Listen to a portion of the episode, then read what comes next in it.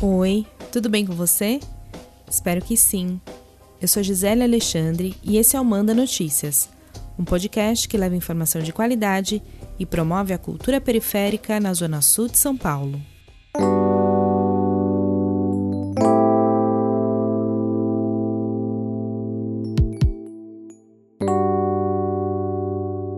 Morei minha infância e adolescência na Coab Adventista no Capão Redondo.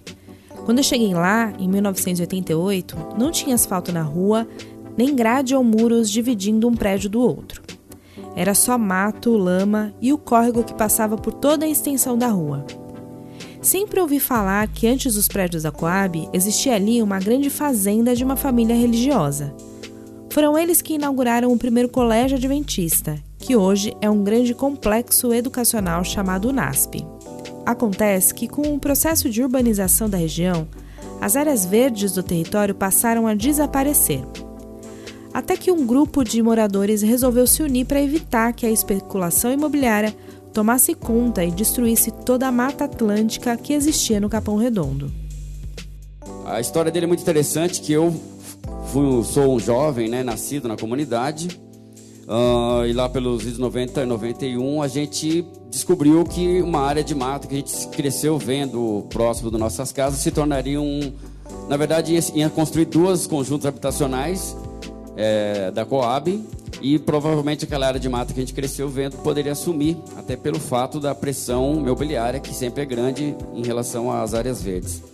E um grupo de jovens aderiu a um movimento de luta por um parque e eu fiz parte desse grupo e a gente é, lutou muito, né, em três anos, para conseguir fazer com que esse parque fosse implantado. Na época a gente lutava para que as grades retiradas do Parque Ibirapuera pudessem vir a cercar o nosso parque. Esse é o trecho de uma palestra de 2016 do Clodoaldo Cajado, que é engenheiro florestal e morador do Capão Redondo e que durante anos foi gestor do Parque Municipal Santo Dias.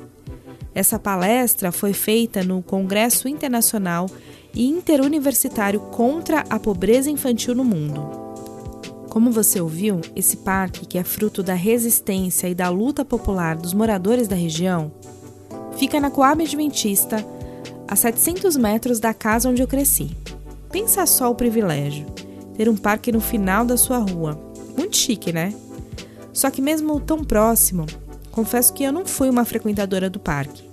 Isso porque quando ele foi inaugurado, em 1992, eu tinha apenas 10 anos e o bairro ainda era dominado pela violência. E nesse episódio eu quero falar sobre a importância dessa área verde preservada para a vida das pessoas que moram na região e que no mês de novembro vai comemorar 30 anos de existência.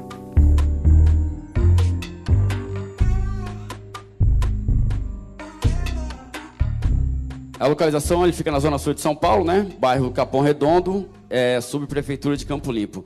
Ele tem uma área total de 186 mil metros quadrados, que é basicamente 13 campos de futebol.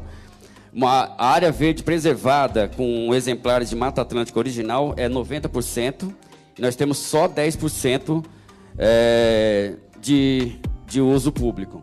Bom, de estruturas, nós temos a administração, né, com banheiro, dois banheiros acessíveis, a gente conseguiu colocar uma biblioteca é, tocada pelo, pela Secretaria de Cultura, que é o Bosque da Leitura.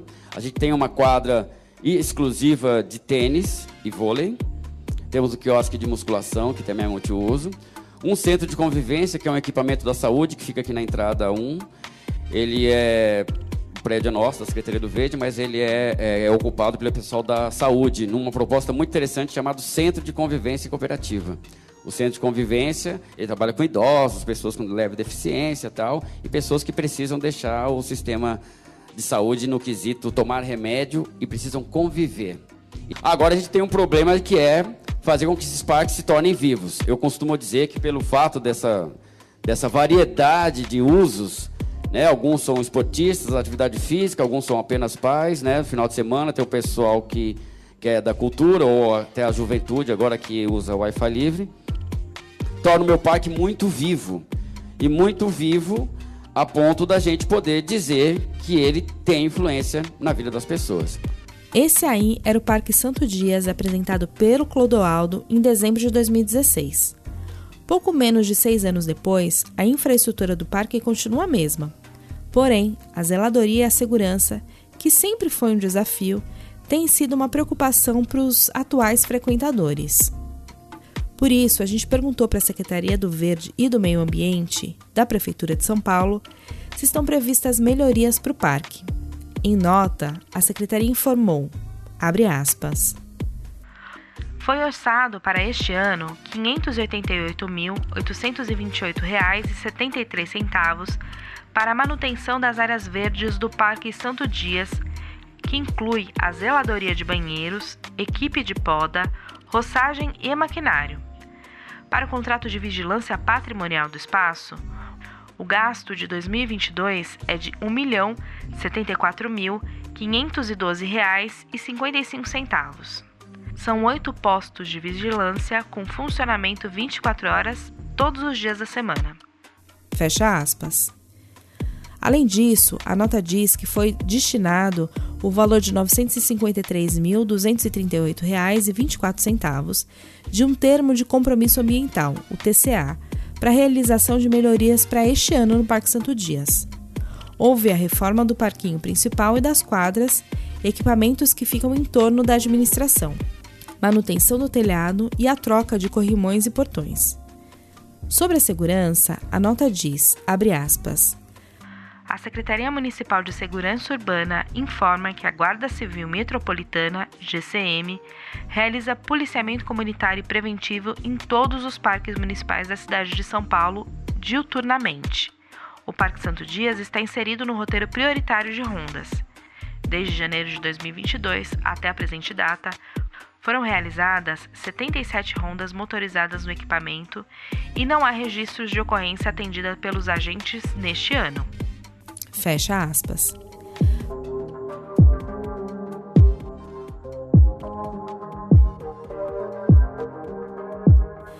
Para entender melhor a importância das áreas verdes nas periferias, como é o caso do Parque Santo Dias, eu convidei a Cláudia Visoni, que é jornalista, ambientalista, permaculturista e agricultora, para refletir com a gente sobre esse assunto. A importância é fundamental por vários aspectos da saúde pessoal e da saúde coletiva. É, já está provado, tem um monte de pesquisas mostrando né, que as áreas verdes são capazes de melhorar a saúde não só psicológica das pessoas, mas física mesmo. É direito humano, é condição de saúde a gente ter acesso a natureza. Assim como a gente precisa de comida, de água, de moradia, de agasalho no frio, né?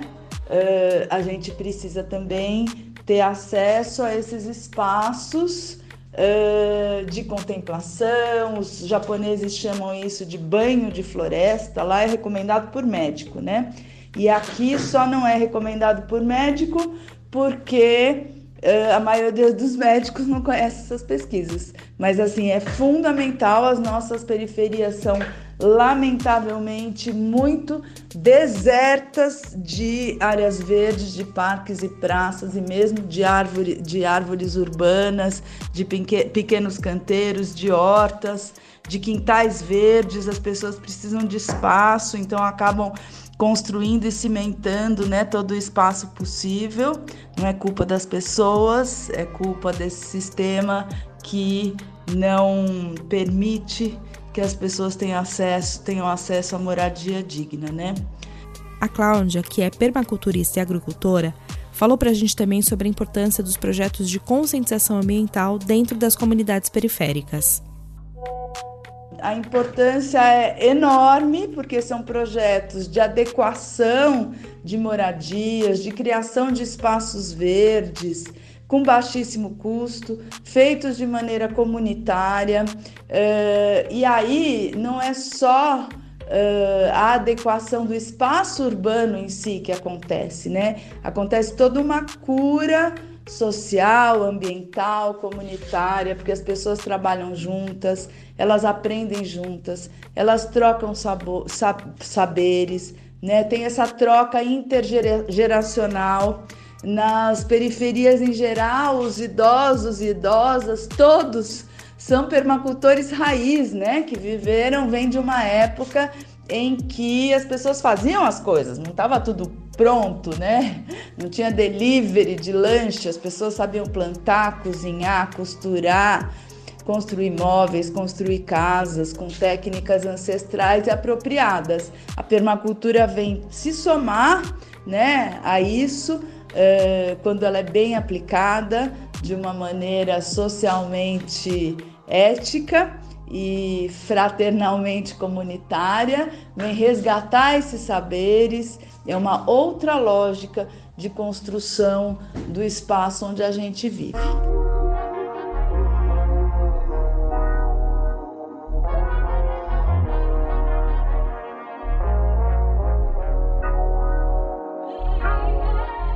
O Parque Santo Dias sempre teve uma gestão comunitária e uma das características da gestão do Clodoaldo era trazer os projetos sociais para dentro do parque, promovendo assim que mais pessoas conhecessem e utilizassem esse equipamento. Que é Renato Rocha, empreendedor social do coletivo Dedo Verde. Atuamos com algumas ações dentro do parque mas todo ano mudam a gestão do parque, então tentei até um dia conversar com o administrador do parque, fiquei mandando várias mensagens, ligando, ninguém respondia. Então é algo que é meio surreal. Você que é um, uma pessoa que quer fazer uma parceria com um parque público que você tem no território, muitas vezes a questão da gestão dos parques, administração dos parques, é vinculado também à questão política, meio que inviabiliza você de estar tá fazendo essas atuações aí. Pois é, infelizmente, isso que o Renato traz é uma questão super importante.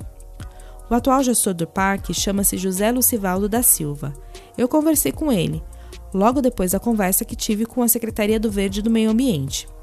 Eu pedi para ele me mandar um áudio apresentando o parque, para que a gente pudesse colocar nesse episódio. Ele me atendeu super bem, mas infelizmente parou de me responder e não me mandou os áudios. Mas está tudo bem, o Renato, que é formado em gestão ambiental e também mora no território, me contou tudo sobre o parque. Fizemos já algumas atuações no Parque Santo Dias, quando ele ainda é, tinha como administrador o Clodoaldo Cajado, engenheiro florestal. Hoje ele é um empreendedor também.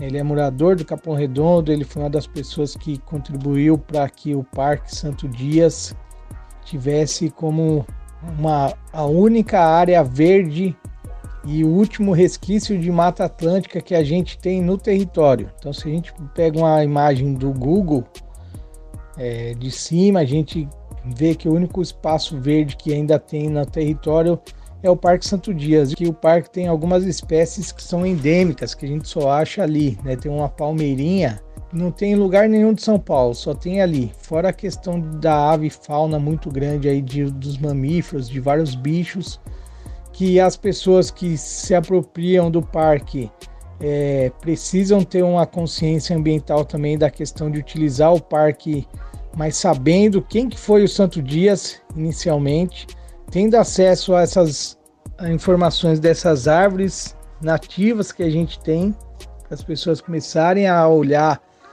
para as árvores com um outro olhar mesmo de magnetismo, porque essas árvores elas fazem parte da floresta da Mata Atlântica e dos animais também que compõem essa, essa nossa floresta aí.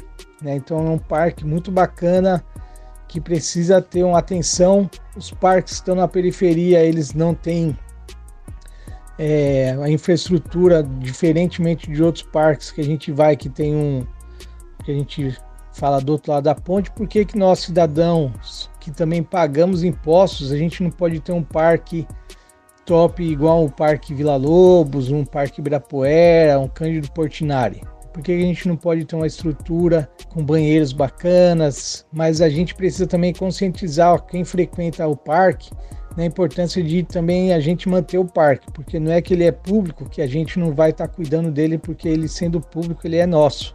Renato, para fechar a sua participação aqui no episódio com chave de ouro, Conta aí pra gente quem foi esse tal de Santo Dias que dá o nome do parque que é aqui da nossa quebrada. E o Santo Dias foi uma pessoa que lutou muito pela causa operária. no nosso território, foi vítima da violência policial, foi morto no, no decorrente dessa violência aí. E o parque homenageia essa grande figura aí. Santo Dias é um personagem super importante aqui na Zona Sul, mas para ele a gente vai reservar um outro episódio. Antes de finalizar, eu quero te convidar para conhecer o coletivo Dedo Verde, que desde 2012 realiza ações ecológicas relacionadas à economia solidária, educação e preservação ambiental nas periferias de São Paulo. Para saber mais, é só procurar lá no Instagram, arroba Coletivo Dedo Verde. E é claro que eu não posso deixar de te convidar para conhecer o Parque Santo Dias, que fica lá na minha rua.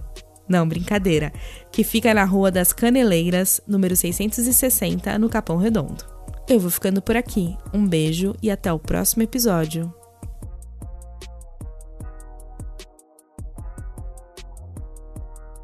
Este conteúdo foi produzido no âmbito do projeto Planeta Território, uma iniciativa da Território da Notícia com o apoio do Instituto Clima e Sociedade para fomentar e distribuir informação de qualidade sobre a emergência climática, o contexto eleitoral e o impacto na população periférica por meio de totens digitais em estabelecimentos comerciais das periferias de São Paulo. O Manda Notícias tem produção de Beatriz Monteiro e Robson Santos, roteiro e apresentação de Gisele Alexandre e edição de áudio de Miller Silva. Você pode conferir os episódios anteriores do Manda Notícias nas principais plataformas digitais de áudio ou nas redes sociais, Facebook, Instagram e YouTube. E você também pode receber esses áudios diretamente no seu WhatsApp. Para fazer parte da nossa lista de transmissão, é só enviar uma mensagem para mim no número 11 9 8336 0334.